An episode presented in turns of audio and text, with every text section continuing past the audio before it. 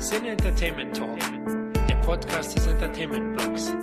Mehr Fan Talk über Filme und Serien.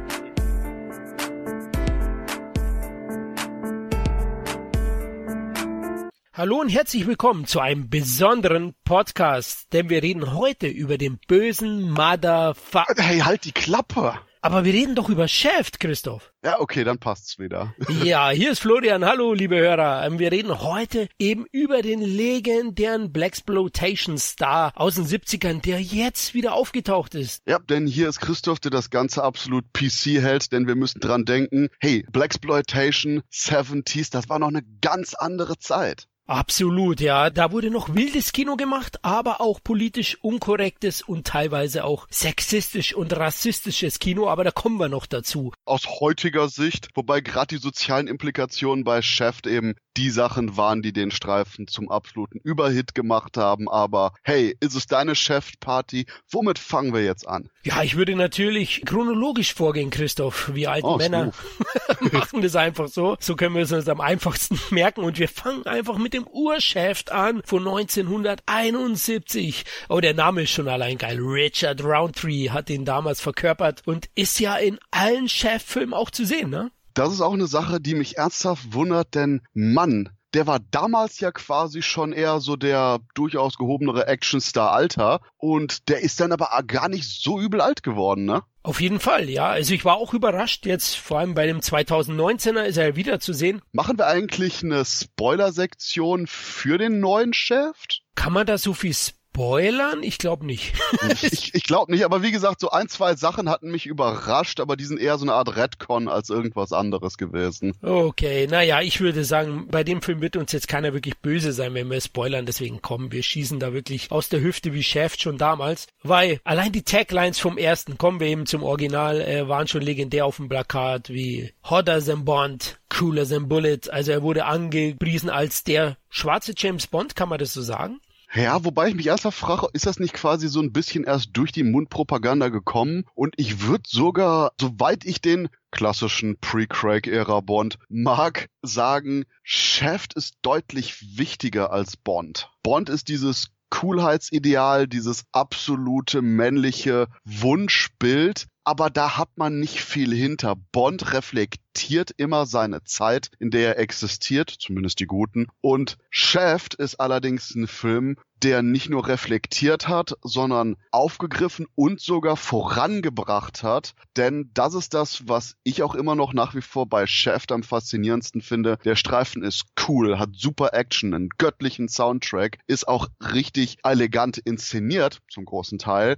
Aber eben die Tatsache, dass er in der Phase der Blaxploitation so eine Initialzündung gegeben hat, war absolut kultig. Und vor allen Dingen beim Blaxploitation, da kurz ein Background. Wir haben zum Beispiel von Sidney Portier diese Mr. Tips Trilogie, Hetzjagd durch die Nacht und wie die anderen beiden Filme heißen, die Ende der 60er und dann Anfang der 70er erschienen sind und quasi so eine Art Proto-Blaxploitation gegeben haben, wo Sidney Portier der Ermittler war und sich nichts mehr hat vormachen lassen. Und dann kam eben Richard Roundtree mit Shaft, der das Ganze quasi noch auf ein höheres Level gegeben hat und sowohl eben wirklich mit seinem, ja, afroamerikanischen Publikum sich mental vernetzen konnte, als denen auch so ein richtig cooles Idealbild gegeben hat. Parallel hatten wir sowas wie Sweet Sweetbacks Badass Song von Melvin von Peebles, der aber auch eher so eine Geschichte war von, hey, Drogendealer, der bla, sich läutern will, hast du nicht gesehen. Aber Shaft ist wirklich so ein durch und durch positiver Charakter. Das stimmt, ja, aber es war eben nicht der erste Blaxploitation-Film, ne, wie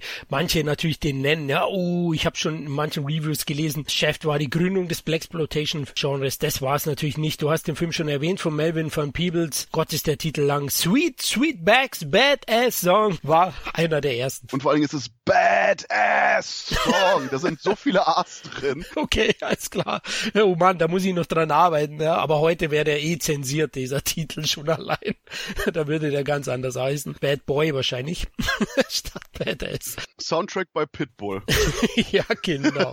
ja, aber auf jeden Fall, es war nicht der erste, aber du hast ja gesagt, Initialzündung, der hat das Subgenres Black Exploitation letztlich auch berühmt gemacht und steht auch heute als Synonym dafür. Also, wenn du jemanden fragst, dann wird Shaft sicher als erstes genannt. Du hast schon recht, er hat diese positive Bestätigung des Black Action Stars sozusagen und äh, er hat natürlich auch einiges an Standards gesetzt in Sachen Attitüde und Coolness. Richard Roundtree spielt großartig. Wir haben es ja kurz gesagt, vom Alter her, er ist Baujahr 42, also er war bei den Dreharbeiten dann um die 29, er war noch nicht so alt und ähm, war schon echt eine coole Socke. Sau wollte ich schon sagen.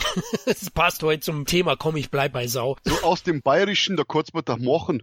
Genau, du und du.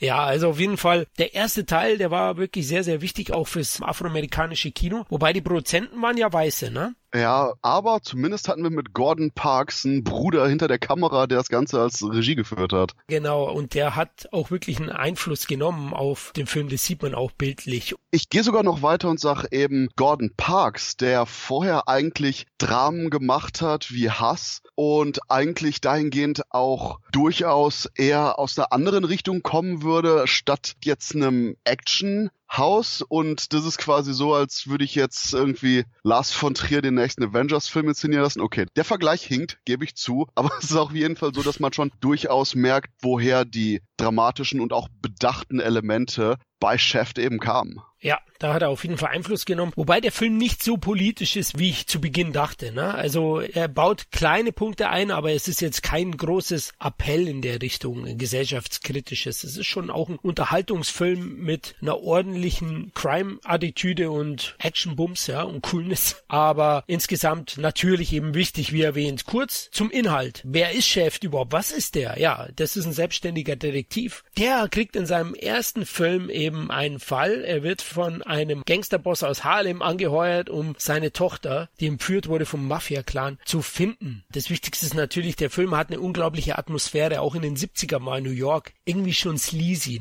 Ja, wobei ich glaube, 70er Jahre konntest du New York nicht inszenieren, ohne dass die sleazy waren. Wobei das der Punkt ist, dass gerade schon in dem Abriss durchaus eben dieser politische Ansatz da ist, weil du hattest eben den Black Private Dick, der allerdings dann durchaus auch für, ich sag jetzt einfach mal, etwas fragwürdige Gestalten wie eben den Gangsterboss aus Harlem Partei ergriffen hat, um eben bei durch und durch unkritischen Elementen, sowas wie Kind entführt, ist immer eine Sache. Kann man jetzt drüber gucken, was der Kontext ist, was der Vater gemacht hat und bla aber dass quasi eben die Kleine das Ganze nicht verdient hat und dass dann gleichzeitig auch die Entsprechung kam, dass quasi sich eben Chef mit seinen Brüdern gegen die Mafiosi gestellt hat, auf gewisse Art und Weise, ist sicherlich auch schon so ein durchaus politischer Ansatz. Und allein die gesamten Elemente, die auch zwischendurch vorkommen, wie er weiße Frauen flachlegt oder meine absolute Lieblingsszene, wo Shaft, der auch schon etabliert ist als richtiger Asskicker vor dem Herrn, einfach nur ein Taxi nehmen will, die Hand an dem Taxigriff hat, an dem Türgriff hat, aber dann der Fahrer sieht, oh shit, das ist ein Schwarzer und weiterfährt, um vorne irgendein Weißbrot einzuladen und Chef dieses What the fuck Geste macht, aber dann ist die Szene auch aus. Und wie du schon sagst, das ist eben durchaus ein Actionfilm, es ist ein Unterhaltungsfilm, der aber immer wieder sowohl thematisch als auch so kleine Momente hat, die absolut auch den Finger in die Wunde legen, ohne jetzt da mit dem Holzhammer draufzugehen. Und ich denke, das war auch ganz wichtig, dass man eben jetzt nicht wieder so ein Lehrstück serviert hat und gerade gerade die afroamerikanische Bevölkerung in den 70ern musste ja mit dem ganzen Scheiß so kämpfen und wusste ja am eigenen Leib erfahren, was da passiert mit ihnen, aber dass das Ganze eben auf lockere Art und Weise in diese klassischen Actionstreifen eingebunden war, fand ich war dieses ganz besondere bei Shaft. Ja, und auch wichtige, weil ich glaube, so trifft man ja auch die Masse. In einem Arthouse-Film, mir gefallen die Filme auch, aber in so einem Unterhaltungsfilm, wenn du das leicht einstreust, hast du wahrscheinlich eine größere Wirkung, was man ja auch sieht. Wir werden noch über den popkulturellen Einfluss von Shaft einsprechen, denn der ist unglaublich hoch. Also es gibt kaum eine TV-Serie aus den 90ern, die zum Beispiel keine Verweise oder Anspielungen auf Shaft hat. Kommen wir noch dazu. Und es war eben sehr, sehr wichtig. Und du hast recht, er macht es wirklich gut. Es ist schon lockere Unterhaltung mit diesen kleinen Kick-Ass-Momenten, die du gesagt hast, mit kleinen politischen Spitzen oder Anspielungen gesellschaftskritische, das ist wirklich gut gelungen. Und die Story ist ja nicht der Rede wert, wenn man sie letztlich genau betrachtet. Ne? Es ist, ist ein einfacher Abriss, aber der Film lebt eben von seinem Hauptprotagonisten, der halt eine coole Socke ist und auch kämpfen muss in einem abgefuckten New York sozusagen. Und das gefällt mir eben. Die Atmosphäre, der 70s-Look, der unglaublich geile Sound, du hast ihn schon erwähnt. Hey, das Lied erzeugt heute noch Gänsehaut. Es wird ja auch in den späteren Filmen eingestreut, im neuen eher verwurstet. Schauen wir mal, da reden wir noch drüber. Aber das macht wahnsinnig viel aus. Also wirklich ein sehr, sehr guter Film, muss ich sagen. Auch heute noch sehenswert, oder?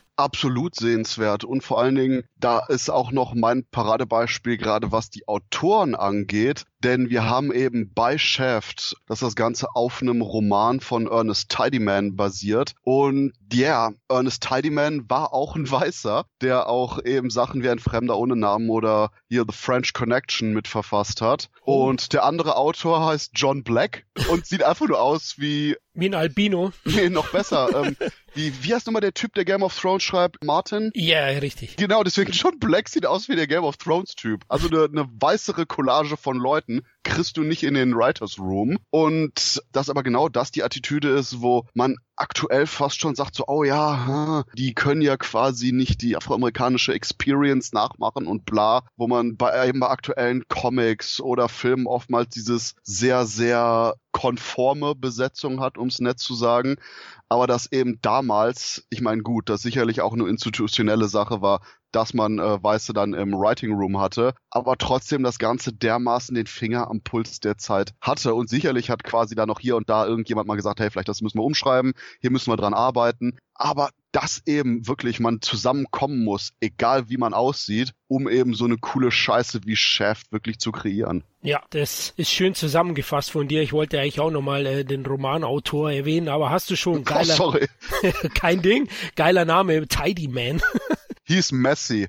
ja, hätte jetzt hören können, vom Namen her, der ist auch Afroamerikaner, aber anscheinend nicht. Ich hatte jetzt nicht äh, nachgeschaut, ähm, aber wirklich interessant. Ja, was mir auch noch gefallen hat, ist, ist generell auch bei Chef 1 auch die Stilisierung des schwarzen Filmhelden. Die ist natürlich überzeichnet, bewusst, aber es hat mir auch sehr, sehr gut gefallen und der Film hat auch, wie ich erwähnt habe, eine Lockerheit und auch einen gewissen Schuss an Humor.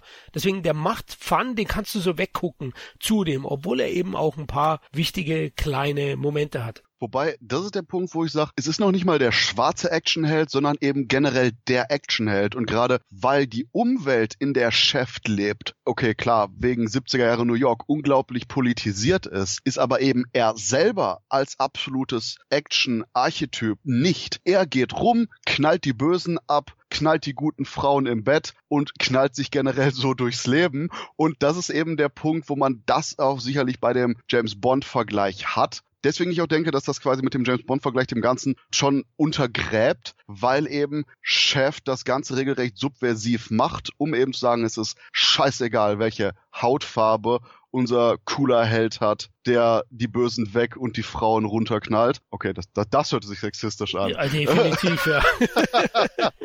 Aber eben auch da der Ansatz ist, dass es eben, wie gesagt, auf die Hautfarbe bei der Action nicht ankommt, aber eben leider beim Leben in der Großstadt bei allen anderen Dingen. Und dass gerade diese Dualität, die Chef da auch an den Tag legt, ganz, ganz viel von dem Reiz ausmacht wo wir gleich noch drauf eingehen werden, wenn wir Chef in Afrika besprechen. Ja, okay. Müssen wir das? ja, klar, wir, wir ziehen es durch. Da hast du recht. In dem Bezug. Ich finde den Bond-Vergleich sehr, sehr gut, auch weil ich glaube tatsächlich, James Bond ist ja auch immer Trends gefolgt und der Bond nach der Veröffentlichung von Shaft war Leben und Sterben lassen. Mhm. Tja, und in welche Richtung geht der wohl? Nach Harlem. also man hat ganz klar gesehen, klar, Chef war auch ein großer Erfolg. Kommen wir auch noch dazu jetzt zu den Zahlen. Soweit wir die finden konnten, war schwer, ne, Christoph? Ja, da hatten wir irgendwie jetzt von den deutschen äh, Kinosachen nichts gefunden. Aber glücklicherweise hast du ja das ausgegraben von dem US-Einspiel noch, was wir das Einzige, was wir jetzt gefunden hatten. Du hattest hier irgendwie Budget plus minus äh, 500.000 bis 1,2 Millionen weil ich eher denken würde, dass es eher weniger als mehr war. Denke ich auch. Also da sind die Angaben unterschiedlich gewesen. Ich habe unterschiedliche Jahre gefunden. Beispiel Wikipedia, Variet, Hollywood Reporter. Gibt's halt eben unterschiedliche Angaben. Es gab sogar noch einen dritten Wert. Ich glaube auch eher, dass es niedriger war. Aber lustigerweise würde ich sagen, beim US-Einspiel schwankt es zwischen 4,5 und 13 Millionen und hier denke ich, dass es eher mehr war. Also Auf jeden Fall, denn diese 4,5 Millionen sind ja von, vom Ende des Jahres 71, also da lief er erst ein halbes Jahr. Früher liefen die Filme ja durch Wiederaufführung immer länger und äh, die 13 Millionen waren dann zum späteren Zeitpunkt bekannt. Also ich gehe auch eher von den 13 Millionen aus. Da glauben wir ganz fest dran, sonst hätte es nicht so viele Fortsetzungen gegeben und sogar eine TV-Serie noch im selben Jahrzehnt. Ganz kurz zum Einfluss in die Popkultur von Shaft 1. Da habe ich nur einen einzigen Spruch erstmal auf Lager. Nach Shaft 1 erschien ein Pornospoof der Black Shaft hieß. Das wäre jetzt auf der Punkt, wo ich dachte, what? oh Gott. Ja, das ist natürlich auch sehr äh, unsubtil. Subtil. also echt. Aber, aber wie, wie, gesagt, der, der Hauptdarsteller war auch ein Schwarzer, weswegen ich mich. Was ist Black Shaft? Das Einzige, was ich meine, man könnte White Shaft machen, aber da wird man wahrscheinlich absolute Rassenunruhen mit auslösen. Zu Recht. aber im Endeffekt, Black Shaft, what? Verstehe ich auch nicht diese doppelte Herleitung, aber wahrscheinlich dachten die, ja, manche kennen vielleicht Chef gar nicht. Äh, nee, ich verstehe es nicht. Aber auch heute verstehe ich viele Marketing-Leute nicht, wenn die noch immer Titel eindeutschen. Also Toy Story 4 ist so ein Fall, oh man, wie der auch genannt wird. Aber auf jeden Fall die Anspielungen so weiter waren vor allem in 90er und 80er Jahre Serien sehr, sehr aktiv. Klar, es dauert dann auch immer ein bisschen, bis die beeinflusste Generation dann selbst Filme macht, sage ich immer. Und so seht ihr zum Beispiel bei Futurama Anspielungen bei The Simpsons, bei Emergency Room, bei Desperate Housewives tritt Richard Roundtree auf als Detektiv. Der Prinz von Bel Air mit Will Smith, da sind sie auch dabei. Und Quentin Tarantino hat 2012 auf einer Comic-Con tatsächlich gesagt, dass die Brumhilda von Shaft und Django Freeman natürlich in dem Film Django Unchained die groß, groß, groß, groß, Großeltern von John Shaft sind. Mm, aber natürlich hat er das. Wobei ich da zumindest sagen kann, wo ich Richard Roundtree auf einer Convention getroffen habe, der Typ ist so cool im wirklichen Leben und das war einfach nur der Hammer. Von daher, ganz im Ernst, natürlich ist Chef selber überall in der Popkultur, denn der hat einfach nur so ein absolutes männliches Idealbild für die afroamerikanische Kultur etabliert und nicht für die afroamerikanische Kultur. Ey, ich wäre froh, wenn ich auch nur die Hälfte so cool sein könnte wie Motherfucking Shaft. Von daher, ich gehe sogar so weit und sage, dass Shaft absolut ein männliches Idealbild ist. Der ist tough, der ist treu, der ist cool und von daher ganz im Ernst, jeder Mann will eigentlich so sein wie Shaft könnte man so stehen lassen, würde ich sagen. Ja, ich, ich finde ihn auch äh, in dem Bezug toll. Ja, er ist natürlich nicht immer ganz sauber in seinen Aktionen, aber er ist auf jeden Fall immer gerecht und gibt's was Besseres nicht wirklich. Ja, eine Tagline des Werbematerials wollte ich noch kurz erwähnen, weil die einfach cool ist und die Attitüde von Shaft widerspiegelt, nämlich Wanna see Shaft? Better ask your mama. Oh yeah. also einfach nur cool, ja. Finde ich toll, dass sowas eingebaut wurde. Über den Song haben wir ja schon kurz gesprochen. Isaac Haynes geniales Stück wurde auch mit Awards bedacht. Mir fällt gerade einfach nur ein, dass ich es lustig finde, dass Isaac Hayes durch äh, den Song quasi selber nachher zu Shaft 1.5 wurde mit Truck Turner. Ja, genau. Oh Mann, da krebst du wieder Dinge aus. Bei Klapperschlange habe ich auch immer gedacht, er ist irgendwie, ja, Shaft. ich vergesse immer, dass der ein Klapperschlange ist. Ah, das ist der, der Dude, ne? Der, ja, ja, der Duke. Der Duke. Oh, scheiße. Genau so ist es, ja. Und ähm, natürlich, das soll ja auch New York sein, ne? Na klar, Manhattan abgesplittert, aber hey, jeder weiß, über Manhattan liegt ja Harlem, ja. Also das passt schon. Ja, er ist einfach ein cooler Typ und völlig zu Recht hat der Song bei den Oscars, bei den Academy Awards 1972 die Auszeichnung als bester Song erhalten und zudem wurde auch noch Haynes für die beste Filmmusik nominiert. Ja, und Isaac Hayes hat dann ja auch quasi noch durchaus seine Chef-Retro-Nummer in South Park weitergeführt. Wie war das? Hat er dann irgendwie Religion gefunden? Ging dann irgendeine Sekte, wo, wo er dann nicht mehr cool fand, in South Park aufzutreten? Da war doch irgend sowas. Ja, ich habe noch was im Hinterstübchen, aber so genau, oh, es ist auch sehr heiß. Ich glaube, ich muss noch einen Liter Wasser trinken. Oh, Wasser, nee, Chef, was trinke ich denn da am besten? Einen doppelten, oder? ich glaube, alles, was mir gerade einfällt, wird ansonsten von der PC-Police äh, zensiert, weswegen ich sage, Wasser ist gut. ja, genau. Ich, ich wollte schon sagen, alles, was im Hals halt brennt und im Abgang dann. Gut, wir waren bei Chef 1, wollen wir zu den Fortsetzungen kommen, oder? Die sind ja recht schnell nachgelegt worden, aber das war klar, bei dem Erfolg 1972 kam schon die Fortsetzung. Ja, äh, und das ist der Film, zu dem ich am absolut wenigsten zu sagen habe, denn hier Chef's Big Score oder eher gesagt Chef, Liebesgrüße aus Pistolen, furchtbarer deutscher Titel. ja. Es ist so dieses typische Sequel, wo man größtenteils die Attitüde des Erstlings behalten hat, aber das Ganze noch mehr aufgezogen hat. Chef tritt hier allem in den Arsch Arsch, was überhaupt nicht bei 0,5 auf den Bäumen ist. Es macht Spaß, aber da war das Gefühl, dass so ein bisschen dieser gritty Flair des ersten Teils weg ist, weil man dachte, oh yeah, Chef, Chef ist jetzt wirklich so ein Actionhead, wow. Anstatt dass das quasi eben ein Teil von der Figur ist, dieser Man's Man zu sein, der überall gut durchkommt, wurde das hier für mich ein bisschen zu sehr in den Vordergrund gestellt, weil du hast diese typische Death Wish Story. Ah, Chef ist zurück, denn irgend so ein Freund von ihm wurde umgebracht und das war's. Deswegen ist quasi genau das gleiche so, oh mein Gott, du kennst Paul Kersey. Tut mir leid, Junge, da ist deine Zeit leider abgelaufen. Klack. Ja, ich war auch etwas enttäuscht. Das ist schon eine Zeit her, wo ich ihn gesehen habe. Aber ich finde auch, die Fortsetzung geht auch viel zu sehr auf Nummer sicher am Ende. Die verlassen sich rein auf Roundtree, auf die Figur, machen das Ganze, wie du gesagt hast, flotter, nochmal ein bisschen überstilisierter, wo es dann schon langsam, ich will jetzt nicht sagen, ins Nervige driftet. Mir hat der Film schon noch gefallen, aber es ist halt wirklich so, wo ich sage, hey, jetzt seid ihr schon am Rande zur Karikatur. Es wird mir ein bisschen zu viel viel. Trotzdem kann man den durchaus noch anschauen. Klar, die Weißen spielen ja auch eine Rolle. Die sind dann, dann auch die Gegner von ihm. Fucking Whitey. ja. Und äh, Roundtree liefert er auch wieder. Beim Recherchieren habe ich festgestellt, derselbe Regisseur war wieder tätig, ne? Gordon Parks. Richtig. Und äh, da haben wir aber auch nur einen Teil des äh, Autorenduos, denn wir haben Ernest Tidyman, der quasi vorher die Romanvorlage geliefert hatte vom ersten, jetzt komplett, der alleinige Autor ist ohne da allerdings eine Buchvorlage zu haben, soweit ich weiß. Und das ist auch der Punkt, wo ich mich frage, ob vielleicht gerade eben das Schreiben für den Dreiakter, für die klassische Kino-Experience durchaus geholfen hat durch John Black, wo quasi eben, wie du schon sagst, der Film eben also Shaft 1 eben deutlich runder wirkte von seiner Präsentation, während hier Shafts Big Score durchaus so eine, wie eine Auftragsarbeit wirkt, nach dem Motto, hey, mach noch mal das gleiche ein bisschen fetter und dann auch eben vielleicht da Tidy Man so ein bisschen aus seinem Konzept war, weil eben die viele Sachen von ihm deutlich grittier waren und gerade jetzt mit diesem höher, schneller, weiter Ansatz, also ein bisschen von dem Charme von Teil 1 schon weg ist, aber nur ein bisschen ja, wo sollte jetzt auch nicht zu negativ klingen, also den kann man auf jeden Fall nochmal anschauen. Das ist schon insgesamt eine gelungene Fortsetzung. Ich habe ja gesagt, zu knapp am Rande ist man, äh, das schafft man dann erst mit dem nächsten Film, da kommen wir gleich jetzt dazu. Wobei, auf jeden Fall, wenn ich noch erwähnen muss, der mir in Teil 1 super gefallen hat und auch hier wieder Moses Gunn als Bumpy Jonas. Oh ja, der Gangsterboss, ne? Ja, also deswegen, mein Gott, der ist so ein ich finde den so charmant, so knuddelig. Ich, ich weiß auch nicht, der ist einfach nur so cool, aber auf eine herzige Art und Weise.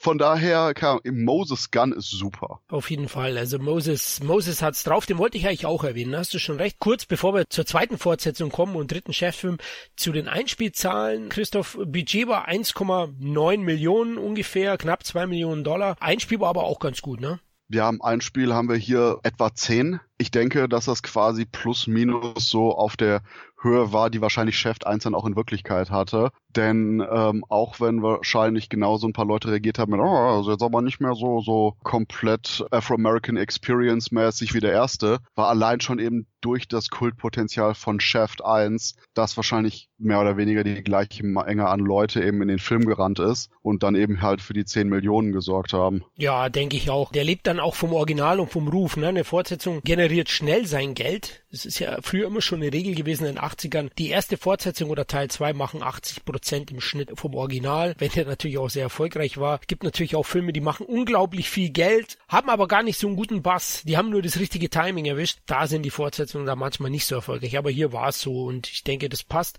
Da war man sehr zufrieden. Deswegen hat man ein Jahr später schon den nächsten Chef ins Kino gebracht. Und das ist der Punkt, wo ich jetzt einfach nur mal ganz subtil frage, what the fuck? Welcher Vollidiot hat zu Chef in Afrika gesagt, oh ja, das ist eine wunderbare Idee. Wir nehmen hier unseren Urban Vigilante Type, der wirklich zu der afroamerikanischen Experience spricht und den Leuten dargezeigt hat, bei denen auch durchaus Problemvierteln, hey, ihr könnt cool sein, ihr seid das, hier habt ihr wirklich euren ikonischen Helden und nicht nur, dass man Shaft selber eben komplett jetzt zu dem Bond macht, mit sogar Gadgets und so einer Kamera, die irgendwie in einem Stab drin ist und ähnlichem Bullshit, sondern hey, wie wär's, wenn wir nicht nur den Charakter komplett zu einem Cartoon machen, sondern ihn auch noch absolut aus seinem wirklichen urbanen Setting rausnehmen, damit quasi nichts mehr davon enthalten ist, was Shaft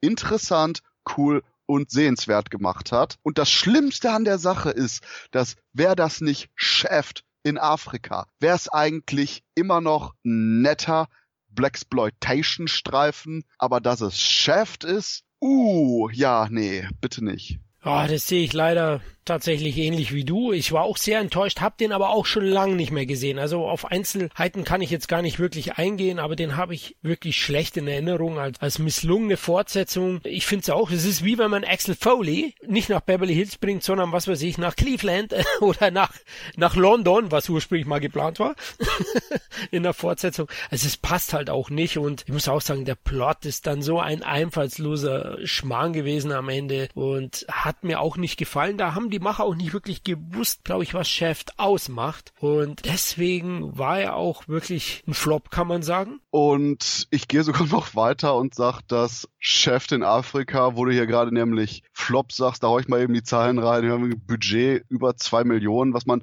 teilweise auch merkt, weil der Film sieht alles andere als billig aus aber hat ein Spiel von anscheinend nur anderthalb Millionen. Autsch. Wobei ich nehme jetzt trotzdem mal an, dass es vielleicht nicht ganz so korrekte Zahlen sind, weil ich kann mir nicht vorstellen, dass das so niedrig ist, oder? Ja, nicht wirklich. Ich glaube auch etwas mehr, aber nachdem ja nicht mehr so viel danach kam, erstmal war es sicher kein großer Erfolg für die Macher. Ich denke auch nicht, dass das am Ende ein Flop geworden ist mit TV-Ausstrahlungen, später eventuell auf Video, wobei 73. Was gab's da noch? Super 8?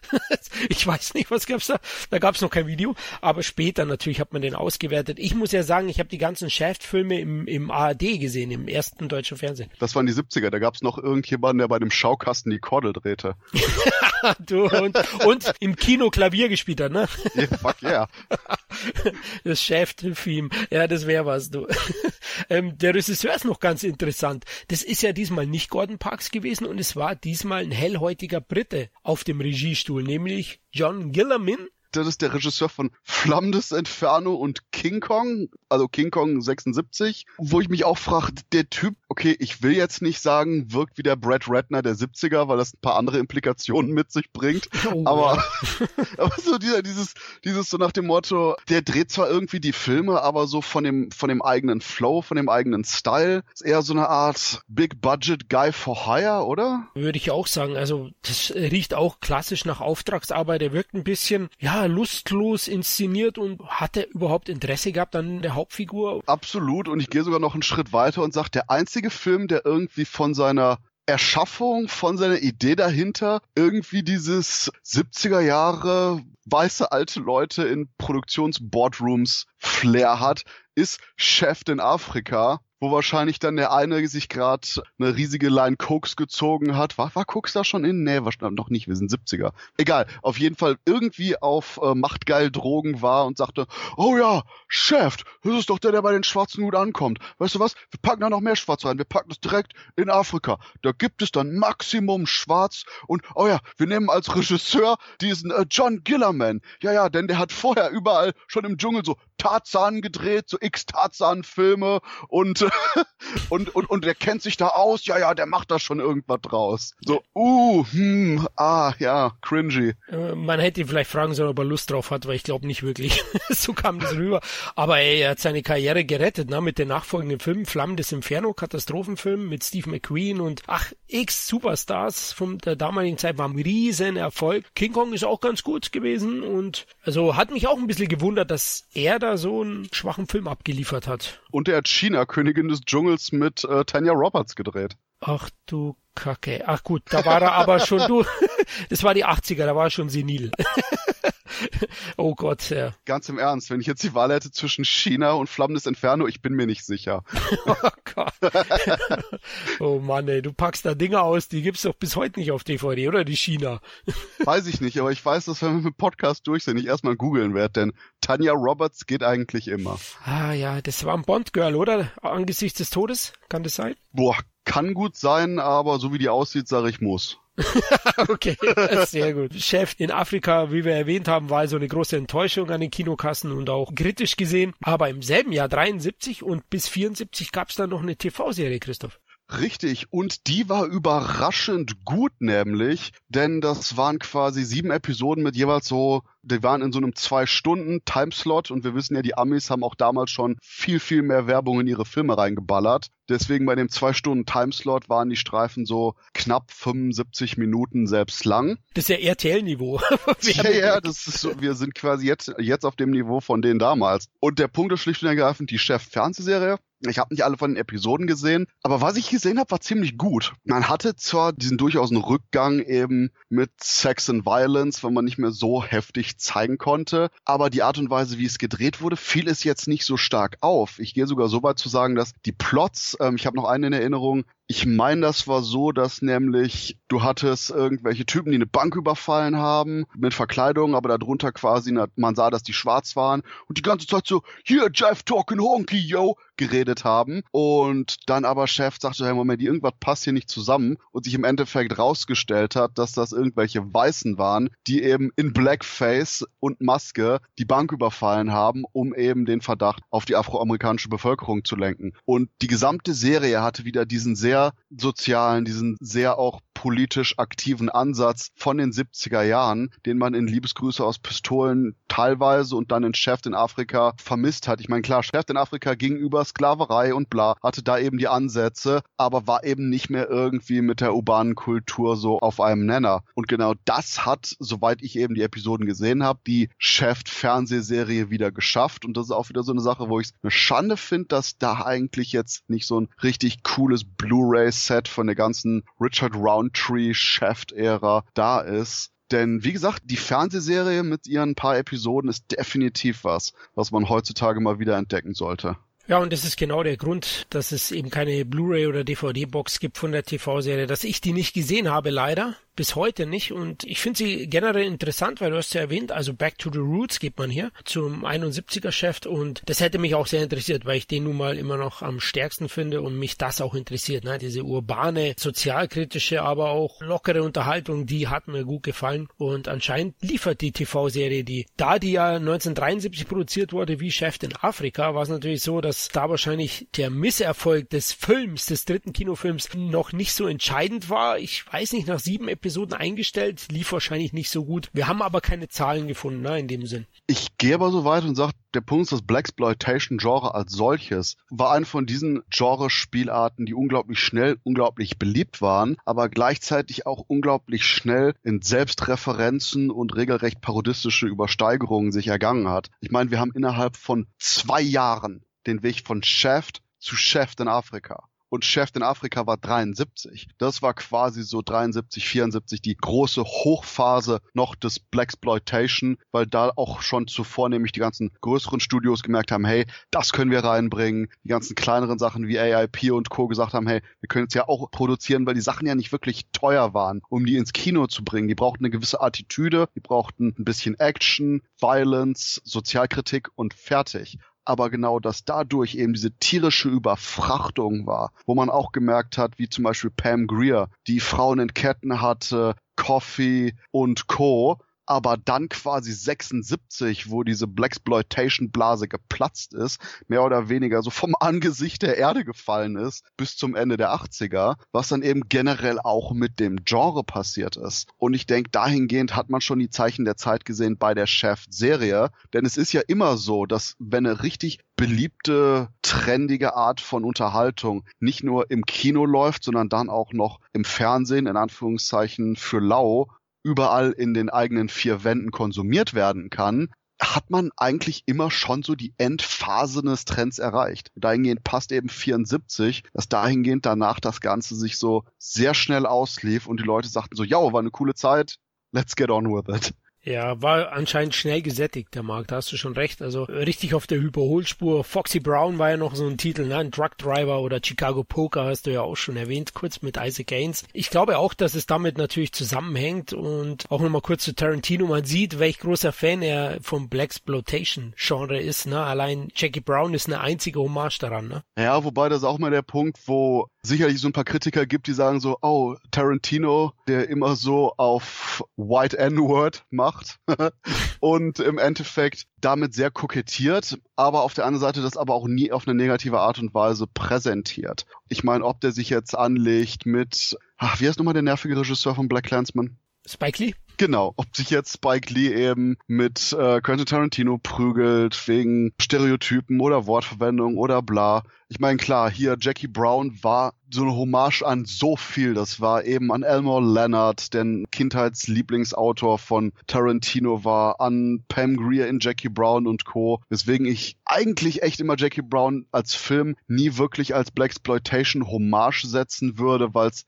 einfach zu viele andere Einflüsse hat und nicht so wirklich den Geist des Blaxploitation-Kinos atmet, der deutlich zuschauergefälliger deutlich eben von seiner Attitüde lockerer und krasser ist. Lustigerweise das, was viele von Jackie Brown erwartet haben, war ja eben so eine Art Blaxploitation-Style, während eben Jackie Brown als Film durchaus so einen bedächtigeren Ansatz hatte und dahingehend, ja, yeah, bei dem Film will ich das immer so ein bisschen zur Seite schieben. Okay, dann habe ich mal wieder nur oberflächlich stigmatisiert. Jackie Brown, Leute, einfach reduziert auf Pam Greer. So einfach geht es bei mir.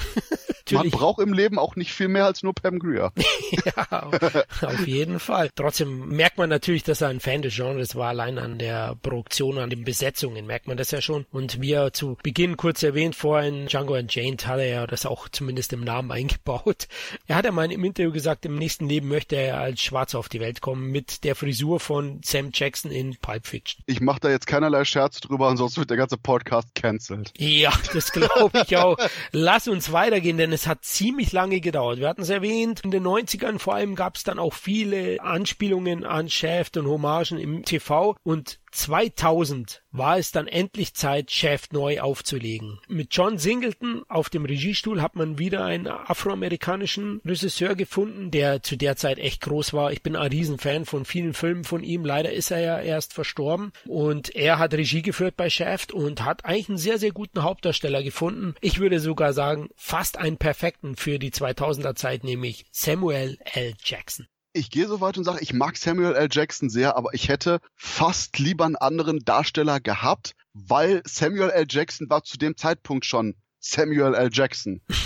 und Richard Roundtree ist Shaft. Aber durch den neuen Shaft ist Shaft jetzt Samuel L. Jackson. Du hast genau diese andere Richtung von der Darstellerwirkung da drin. Und dahingehend, ich liebe Jackson in dem Film, der ist super geil in der Rolle. Und ich werde es nie verstehen, warum dieser Film nicht viel, viel mehr Erfolg hatte, weil ich mindestens noch zwei weitere Fortsetzungen von dem Streifen und auch von Singleton sehen wollte. Aber ja, yeah, wenn ich überhaupt einen Kritikpunkt wirklich an dem Film habe, dann einfach nur, dass man bei der Besetzung von Shaft so gut sie auch gewirkt hat im Film, sehr, sehr auf die sichere Bank gewechselt hat. Findest du? Okay, ja, Sam Jackson, man kann es natürlich nicht von der Hand weisen, da hast du schon recht, dass Sam Jackson, ich sag mal, überdominant ist und dadurch vielleicht Chef jetzt Sam Jackson ist, aber er passt halt auch perfekt in das Rollenbild und in diese Überstilisierung. Deswegen perfekt so. Du hast ja auch gesagt, du warst zufrieden mit ihm und ich hätte auch gern Fortsetzungen gesehen. Ich finde, eine ganz große Stärke des Films sind die Nebenschurken. Es gibt ja mehrere mehrere, ne? oder besser gesagt zwei große, aber selbst, äh, spoiler ich, selbst in den eigenen Reihen gibt es noch Schuhe.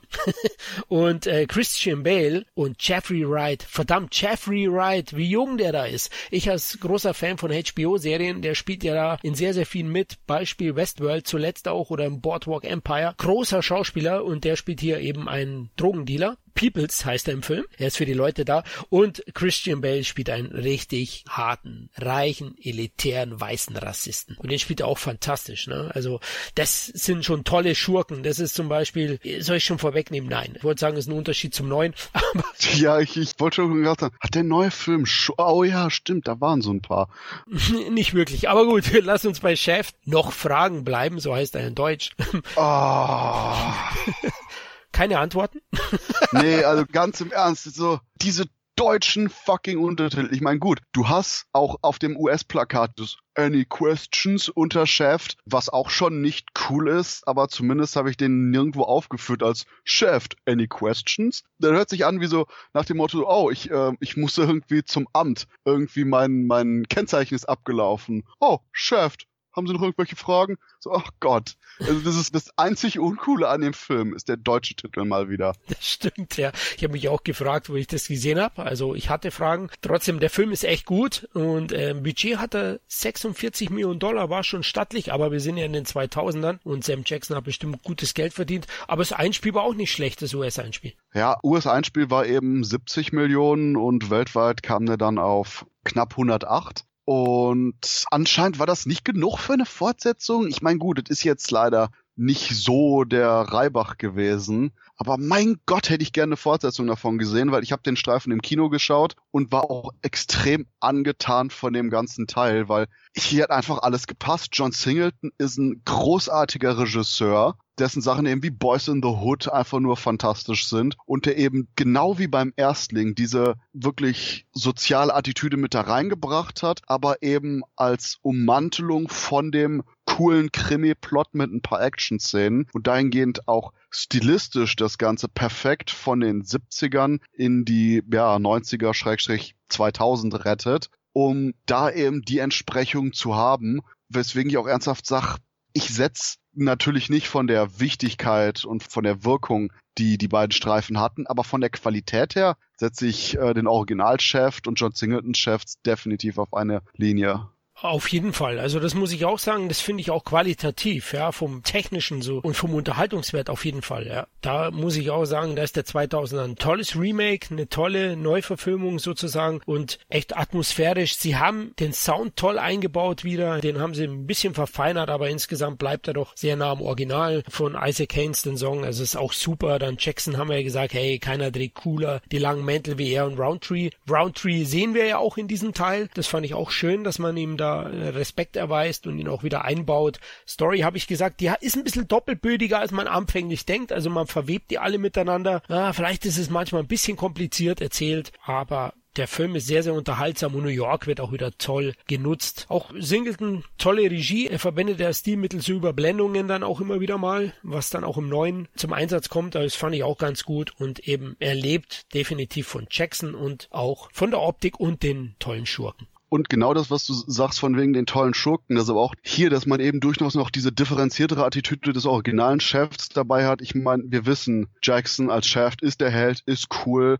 und The Man's Man, aber auch gerade bei den Schurken und Bale besonders ist es, dass man da eben, er ist jetzt nicht der, äh, ich wollte jetzt Mustache Twilling sagen, aber bevor ich die ganze Englisch sage, also er ist jetzt nicht derjenige, der so den, den Schnauzbart zwirbelt mit, oh, ich werde jetzt heute jemanden umbringen, sondern dass auch die Situation, die zu dem Mord äh, führt im Film, eben so ein alltägliches Ding ist, das sich hochschaukelt, weil im Endeffekt eben Bale, der sich über einen Schwarzen lustig macht, einfach nur komplett selber verarscht wird von dem Typ auf richtig glorreiche Art und Weise und dann eben nicht damit leben kann, also dass Bale nicht damit leben kann, dass er dermaßen runtergeputzt und verarscht wurde, weswegen dann das Ganze in die Gewalt eskaliert, wo auch gezeigt wird, wie eben so alltägliche Elemente durchaus sich hochschaukeln und dann eben zu so furchtbaren Situationen führen können. Und wie gesagt, wunderbar, dass man nicht eben diesen, oh, ja, ich muss heute unbedingt noch einen Schwarzen umbringen, weil ich ein weißer Reicher bin, Attitüde hat,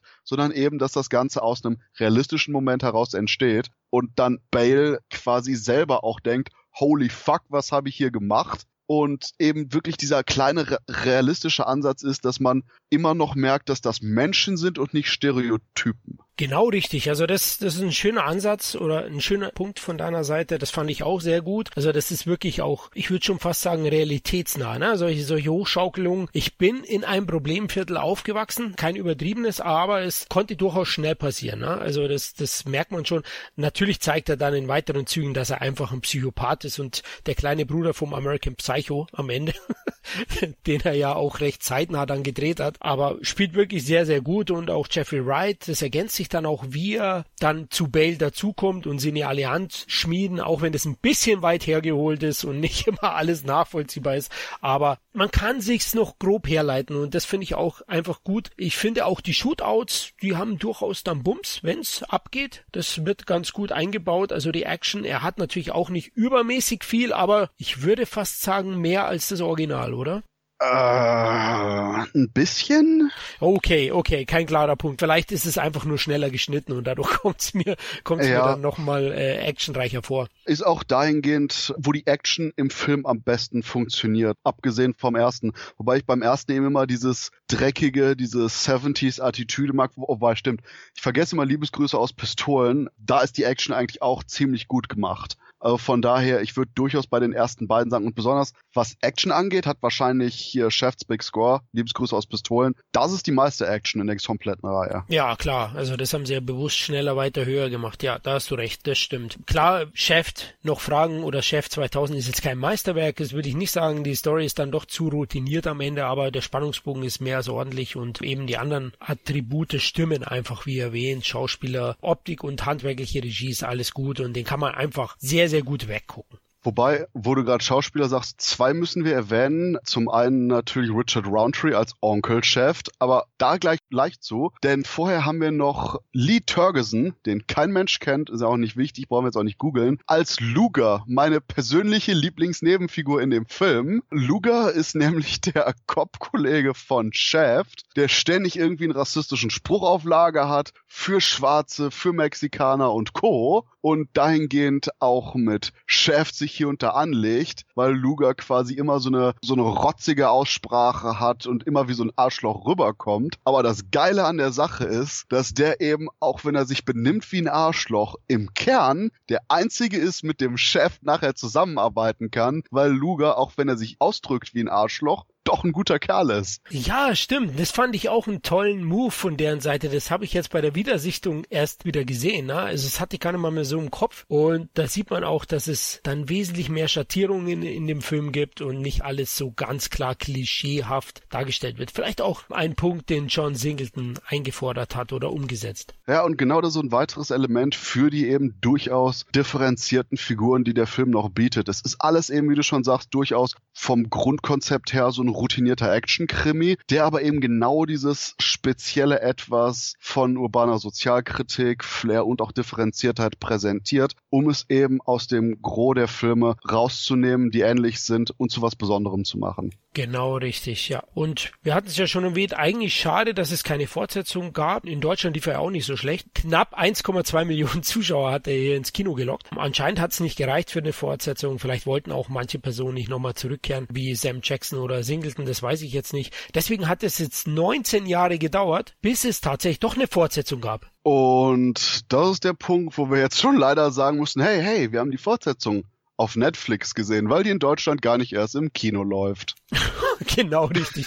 Das können jetzt viele sagen, ja, das wird ja wohl kein Qualitätssiegel sein. Ja, kommen wir gleich dazu. Kurz, warum es dazu kam. Ja, Shaft, die Entwicklung war schon seit 2015 in der Mache von dieser Fortsetzung. Warner Brothers hat den ja dann auch in die US-Kinos gebracht und ein Großteil des Budgets von 30 Millionen Dollar gestemmt, hat aber dann bereits 2017, also bevor er überhaupt fertig war und gedreht, die internationalen Streaming-Auswertungsrechte an Netflix verkauft, weil die haben ja zu der Zeit oder aktuell auch suchen die überall auf dem Markt Stoff, den sie einkaufen können für ihre Abonnenten und mit sechs bis sieben Millionen Dollar wird so gemunkelt, haben sie dann eben diese internationalen Rechte bezahlt und durften den 14 Tage nach US-Kinostart, der war am 14.06. auswerten und auf ihrer Plattform dem Publikum präsentieren. Und da haben wir ihn eben gesehen, internationale Rechte, also auch in Deutschland. Musste ich mich auch erst ein bisschen dran gewöhnen, aber die US-Zahlen sind ja auch nicht so wirklich gut, ne, die Kinozahlen.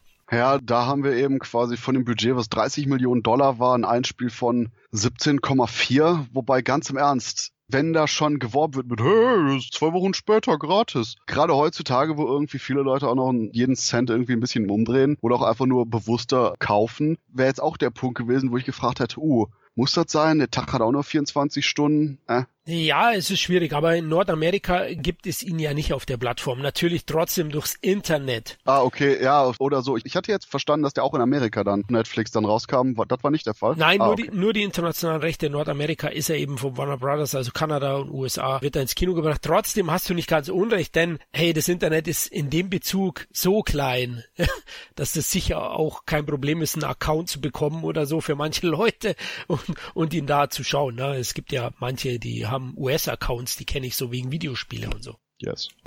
ja, genau. Ich habe dich nicht angesprochen. ähm, auf jeden Fall hat es dem Film wahrscheinlich auch ein bisschen was gekostet. Andererseits muss man natürlich auch sagen, ah, ich hatte auch so ein bisschen Bauchweh im Vorfeld. Die Trailer waren jetzt nicht so besonders geil und der Regisseur, also es gibt was anderes, was mich scharf macht als Tim Story, oder? Ich habe einen Softspot für seinen Fantastic Four Film, Filme. Füll gleich. Oh Gott. ich mochte Barbershop konnte sogar hier und da bei dem Taxi-Remake mit Queen Latifah lachen. Oh. Ja, ich weiß. Es, Wie tief bist du gesungen? es tut Abgründe auf hier. Aber das ist auch quasi das Einzige, was ich von ihm wirklich gesehen habe.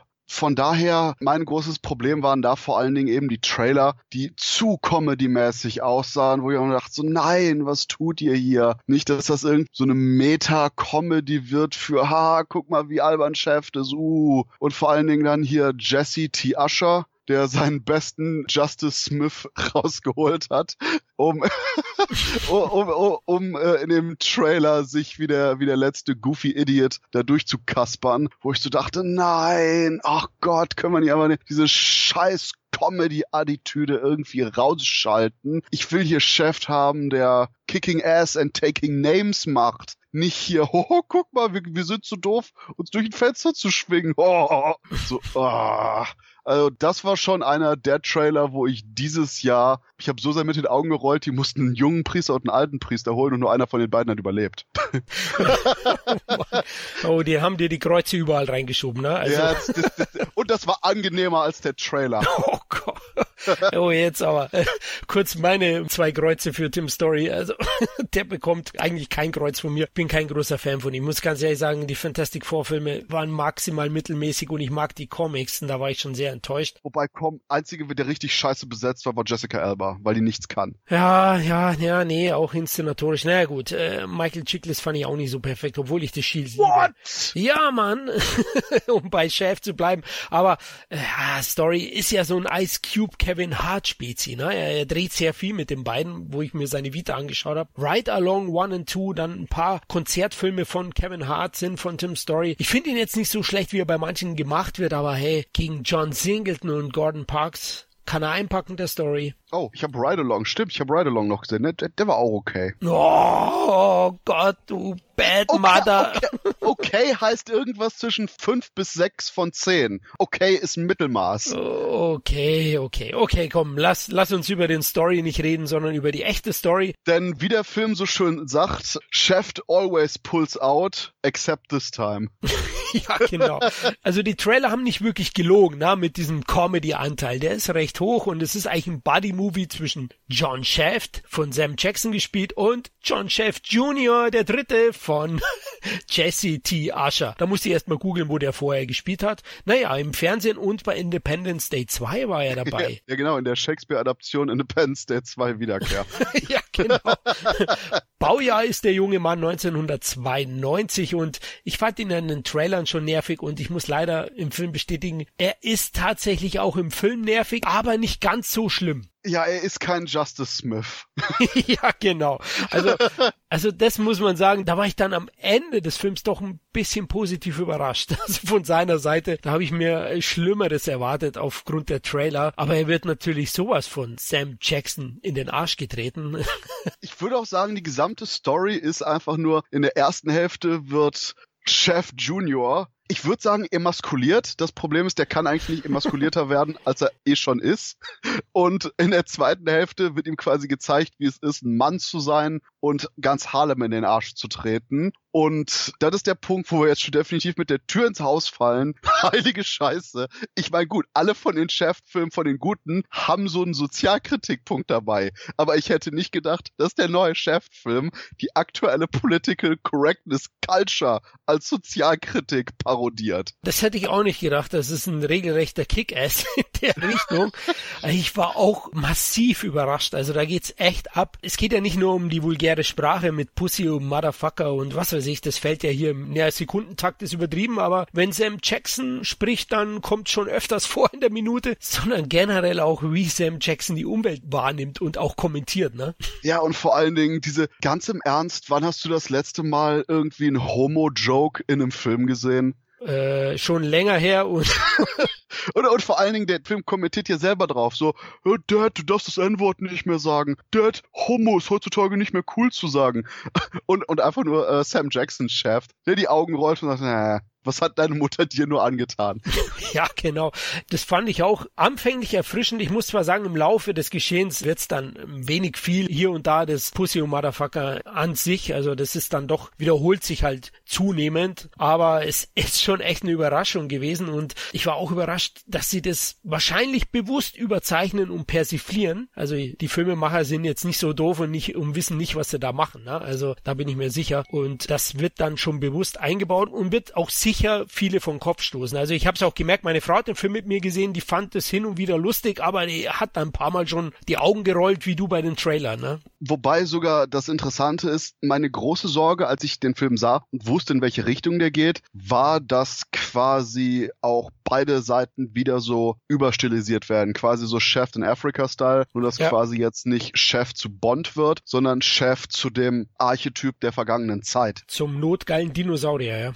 Richtig hier und da hat der Film definitiv den Ansatz. Das sind auch die schlechtesten Momente, weil gerade da noch nicht mal, weil eben Chef negativ gezeichnet wird, das hätte man durchaus in einem anderen Kontext gut machen können, sondern weil es dann alles sehr, sehr cartoonesk wird. Ja. Und das ist auch mein großes Problem mit dem Film. Der hat ein paar echt gute Lacher, aber weiß nie, wann er die Schnauze halten muss. Mein Paradebeispiel ist letzten Drittel, wo Chef und Chef Junior in einem Uber sitzen und gerade gefahren werden und nochmal gerade den Plot sich erklären und gucken, was sie machen wollen. Und währenddessen, hoho, wir haben die lustige, fette Fahrerin von dem Uber, die sich die ganze Zeit einmischt, hoho, weil die missversteht, was die beiden sagen. Oh. Ja. Wo, wo ich auch wirklich dachte so, nee, das ist so genau der Ansatz von Comedy, der einfach dann too much ist. Wir haben schon sehr, sehr viel Humor, aber anstatt dass quasi der Humor aus der Story entspringt und auch wirklich landen kann, hat man hier dieses keine Verschnaufspause, kein Moment, wo der Film oder auch generell der Gag mal die Schnauze hält, um so ein bisschen was wirken zu lassen. Und wie gesagt, das war da, wo ich plus diesem typischen letzten Drittel, oh, jetzt haben wir ein Missverständnis, jetzt mögen sie sich nicht mehr. Dann passiert irgendwas, das sie wieder zusammenschweißt. Gut, der Film macht das sehr, sehr schnell, hat aber eben diese ganzen langweiligen Tropes, die der anscheinend abfahren muss. Und gerade diese 10, 15 Minuten im Film, wo dieses, oh Missverständnis, jetzt sind wir alle böse aufeinander, wo ich wirklich dachte, so, oh Gott, Film, ich habe das nur circa 30.000 Mal in den letzten fünf Jahren gesehen, bitte nicht. Ja, das ist genau der Punkt. Also storytechnisch oder der dramaturgische Ablauf, der ist mit das Schlechteste an dem Film, ja. Also da hast du schon recht, es ist so unglaublich vorhersehbar und einfallslos. Eben da gibt's dann das kleine Missverständnis oder diesen kleinen dramaturgischen Moment, wir mögen uns nicht, dann mögen wir uns wieder und wir müssen uns zusammenraufen und äh, ja, okay. An sich der Generation Clash, den finde ich schon am Anfang recht witzig und da zünden auch einige Gags, aber du hast es auch erwähnt, das sehe ich genauso. Er weiß nicht, wann er die Schnauze halten muss. Das meinte ich auch vorhin mit zu viel hier und da. Das passt dann auch nicht und da trifft dann auch nur die Hälfte der Gags am Ende und es werden dann auch mit zunehmender Dauer weniger gute. Trotzdem hat der Film ein paar Sachen, die ihn für mich auf unterhaltsames Mittelmaß heben. Also ich kann jetzt die ganzen Mega-Verrisse teilweise verstehen, weil wenn man das eben nicht mag in der Richtung, dann kann man den durchaus schlecht finden, aber ich hatte schon meinen Spaß mit manchen Dingen und eins ist natürlich Sam Jackson, der hier wirklich eine tolle Performance abliefert, echt Spaß hat, glaube ich, an seiner Rolle. Dann eben auch ein paar Nebendarsteller, auch wenn man sie nur ganz kurz sieht, Titus Welber sehe ich immer wieder gerne. Der spielt ja diesen FBI-Chef, denn Chef Junior arbeitet ja als Datenanalyst beim FBI. Das, war auch geil, so, hey Baby, bist du FBI-Agent? Äh, nein, ich bin, ich bin Datenanalyst. Sie dreht sich sofort um und geht. ja, das haben sie mehrmals ausgespielt, das war, das war auch gut. Und sozialkritisch hast du erwähnt, ja, man, man spielt ja schon an, dass sich die Väter verpisst haben aus der Generation von Shaft. Und das wird zwar sehr, sehr äh, locker und sehr oberflächlich kurz betrachtet, aber so mit dieser Situation wird Shaft schon mehrmals konfrontiert, ja, Sam Jackson, weil er es ja auch so gemacht hat. Klar gibt es dann auch einen Grund, äh, er hat dann so, so eine kleine Ausrede, kann man sagen, aber eigentlich nicht wirklich, ne? Man sollte sich schon um seine Kinder kümmern. Genau, das ist der Punkt, den ich auch schade fand, weil dieses ganz einfache, hö, da war so ein Gangster, der hat einmal auf uns geschossen, als du klein warst, deswegen bin ich weggegangen, um dich zu schützen, so.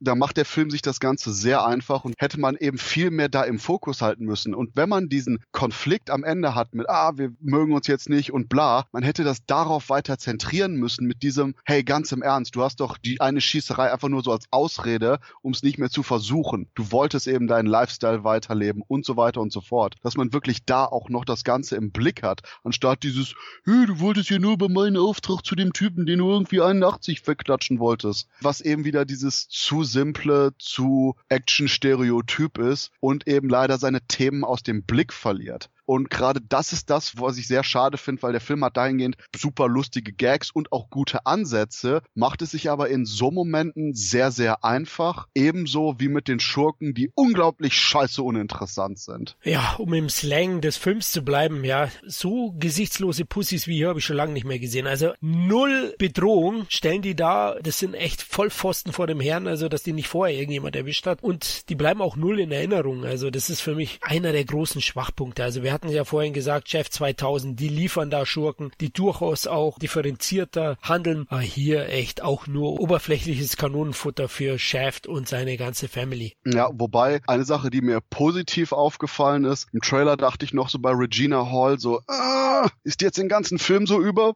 Aber äh, hier Regina Hall, die äh, Maya, die Mutter von äh, Shafty Junior spielt, ist ein super Charakter im Film und kommt in einige der lustigsten Situationen allein das eine Mal, wenn die äh, mit diesem einen Softy Brother irgendwie Abendessen will oder die ganze Schießerei passiert und Chef auftaucht. Ich habe mich teilweise auf den Boden geworfen vor Lachen, weil auch da eben durch das Zusammenspiel der Figuren die besten Gags kommen und ich denke, das ist auch eben großer Faktor von Tim's Story. Das ist das, was der beherrscht, die Comedy, die aus den Charakteren kommt und dieses Back and Forth, wo die sich gegenseitig die Bälle zuwerfen, das funktioniert ja am besten. Und mein Gott, ich fand ja schon äh, Alexandra Shipp in den X-Men-Filmen toll, aber hier als Sascha, als Love Interest von unserem Chef Junior, mein Gott, ist die Frau heiß. Die ist wirklich Eye Candy pur, ja, gebe ich dir recht. Auch wenn das hin und her, dass sie sich lieben oder nicht lieben oder ja, auch wieder so eine oberflächliche Schwäche ist. Ja, nee, nee, das, das ist ja ganz klar erklärt. Sie, sie will keine Pussy, deswegen muss John Chef Jr. erstmal wirklich ein Mann werden, der muss drei Leute erschießen, muss sich betrinken und kann dann ihr sagen, dass er sie liebt. I, richtig, er muss sie dabei natürlich retten und ganz wichtig, die Leute natürlich in Zeitlupe abknallen, dass es jeder sieht. Ist insgesamt cool inszeniert, aber ja, gut, okay, du hast recht, es ist ein Story-Arc gewesen, der sehr wichtig für die Entwicklung von Chef, die Junior war. Aber bleiben wir nochmal positive Punkte neben der lieben Shasha, nämlich der Urchef ist wieder dabei, Richard Roundtree und diesmal als Opa-Chef ich bin mir nicht sicher, was ich davon halten soll. Dieses, oh, das ist mein Vater. Das hat er zugegeben, nachdem er aufgehört hat, so zu so tun, als wäre er mein Onkel. Wo ich dachte, ah, bin jetzt nicht sicher, ob ich das hier gebraucht hätte. Ja, du hast schon recht, vor allem vom Alter her. Ich habe mal nachgeforscht, das sind die ja gar nicht so weit auseinander und das sieht man ja auch, wobei Sam Jackson hält sich großartig und Roundtree auch, aber Sam Jackson ist Baujahr 1948 und Richard Roundtree, wie am Anfang erwähnt, 1942, also sechs Jahre nur auseinander. Insert Ghetto Joke hier.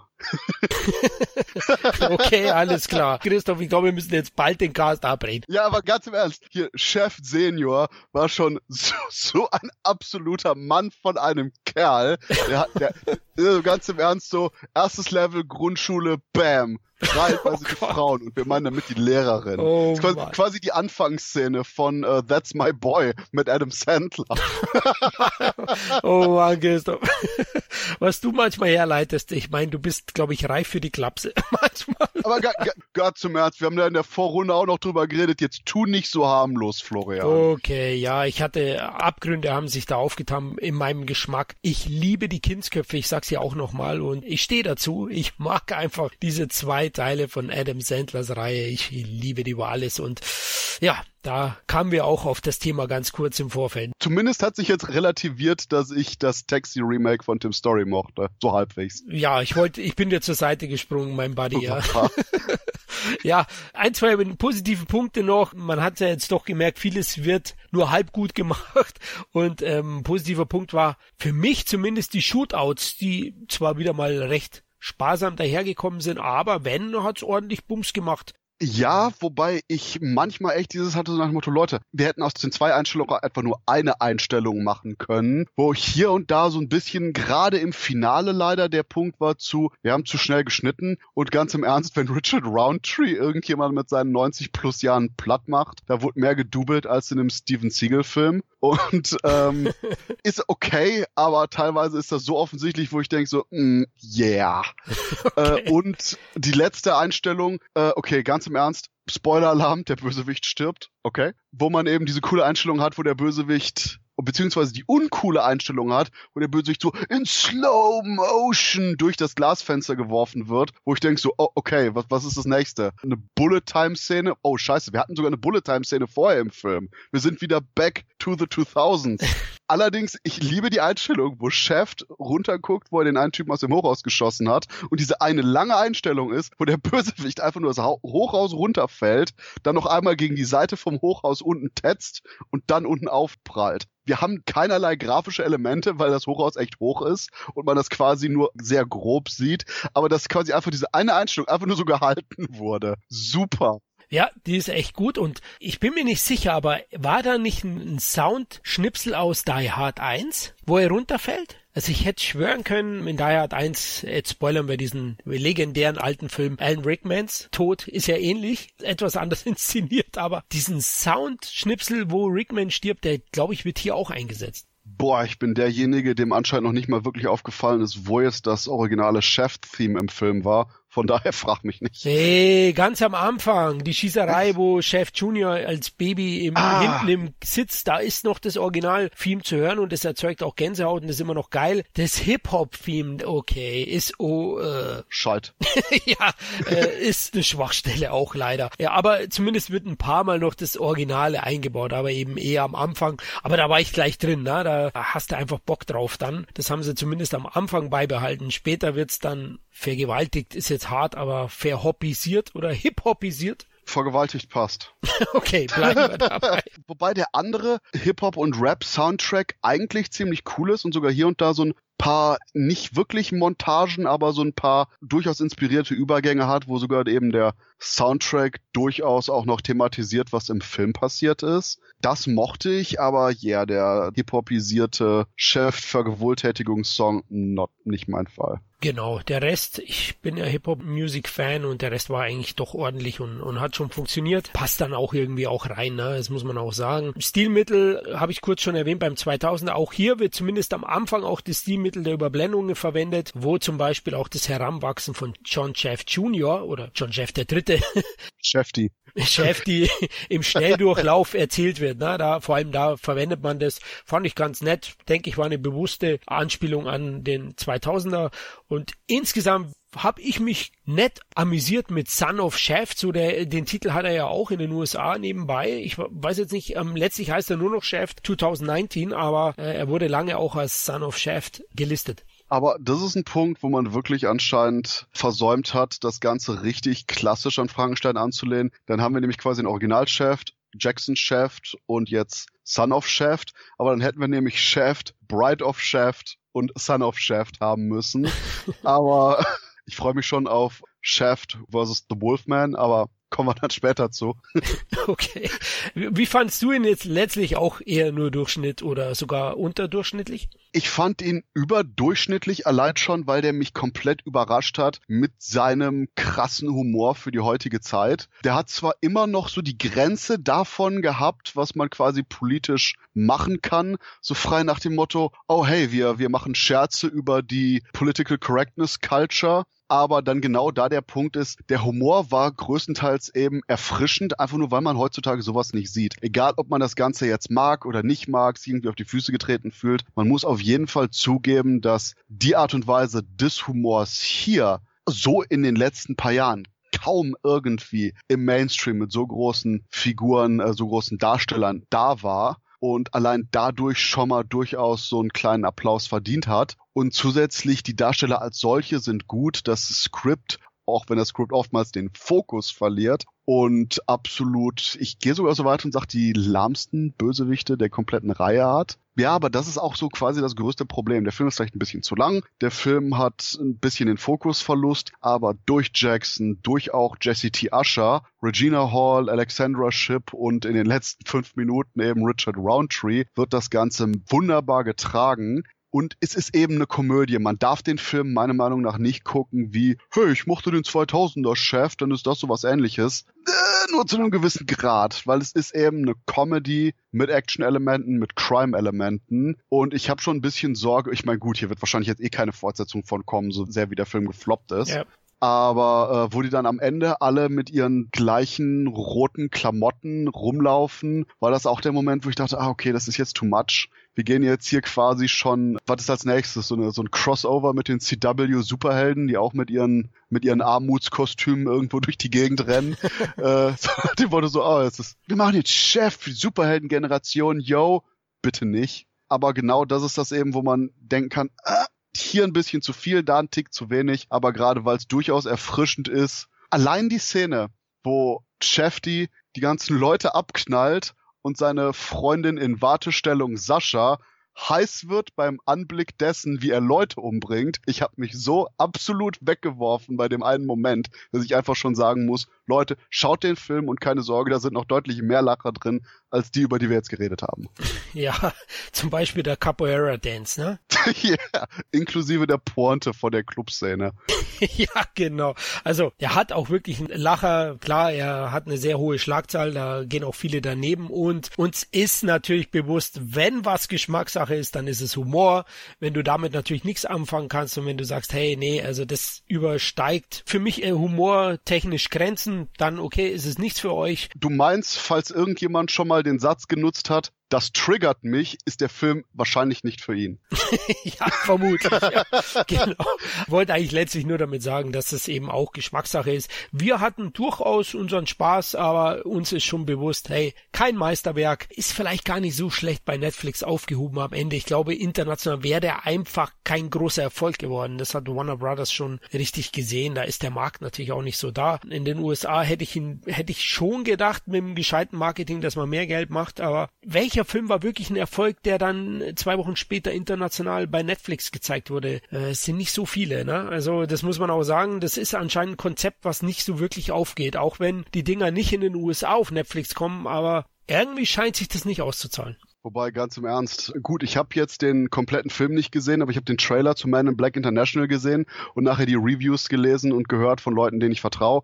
Dahingehend, äh, Man in Black International hat mir schon beim Trailer ins Hirn gekotzt und ich würde tausendmal lieber in einen Chef-Film ins Kino gehen, als in so einen Hochglanz-Hollywood-Rotz, so wie das aussieht, wo ich definitiv warte, bis das auf Netflix kommt. Und bei Chef egal wer das macht, egal wer Chef spielt, würde ich immer noch tausendmal eher ins Kino gehen als bei irgendeinem so Rotz. Okay, ja, das ist meine Ansage. Ja, da könnte ich mich nicht so ganz entscheiden, aber äh, ich liebe natürlich die afroamerikanische Black Culture und deswegen wäre ich wahrscheinlich auch eher ein Chef als ein Man in Black. MIB bin ich ja nicht der Riesen. Ironischerweise, dass du dann nicht in Man in Black gehst. Okay, ja, stimmt, habe ich auch gerade gemerkt beim Aussprechen. Oh, oh, bevor ich mich jetzt um Kopf und Kragen rede, würde ich sagen, wir sind durch mit dem Thema. Mit der Shaft-Filmreihe oder dem Shaft-Franchise, so wirklich ein Franchise ist es ja nicht, Christoph. Ja, doch. Ich gehe jetzt nur mal so weit und sage, das Fran ah, das Chef-Scheiß, wollte ich sagen.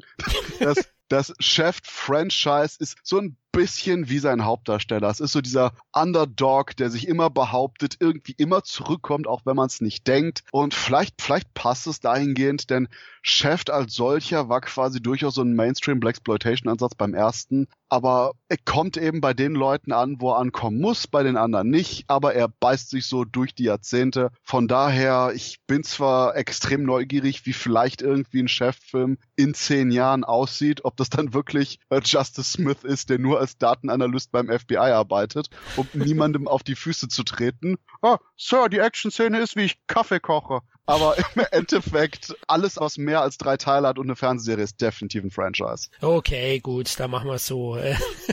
halt nicht dieses, was man heute so als Franchise versteht, sondern noch im klassischen Sinne. Gut, liebe Hörer, dann sind wir durch. Ich hoffe, wir konnten euch das Franchise ein bisschen nahe bringen und der ein oder andere versucht es nochmal mit Richard Roundtree, Sam Jackson und Jesse T. Usher und schaut sich die ganzen Shaft-Filme an, wenn er sie irgendwo findet, weil vor allem, wir haben ja gesagt, der Big Score, also der zweite Kinofilm von 72 und auch Shaft in Afrika von 73 ist im Moment schwer zu bekommen. Und Gottverdammt nochmal, bitte, Warner Brothers, wir brauchen die Shaft-Serie auf Blu-ray. Wir brauchen, brauchen die komplette Richard Roundtree-Box auf Blu-ray.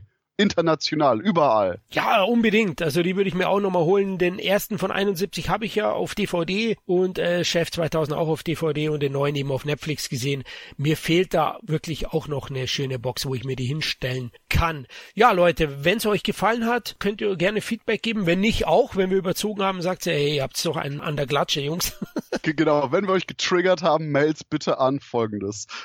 genau, an den Social Media Kanälen. Ihr wisst, wir sind auf Facebook zu finden finden auf Twitter, auf Instagram, auf YouTube und auch auf dem Blog auf der Seite www.entertainment-blog.net. Meldet euch einfach mal. Dann hoffentlich bis zum nächsten Mal. Wir finden bestimmt wieder was politisch unkorrektes. Macht's gut. Und immer dran denken, stellt euch auf keinen Fall einen Zitronenturm ins eigene Wohnzimmer. In dem Sinne, viel Spaß beim Filmschauen.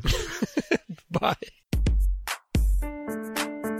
Sin Entertainment Talk, der Podcast des Entertainment Blogs. Mehr Fan-Talk über Filme und Serien.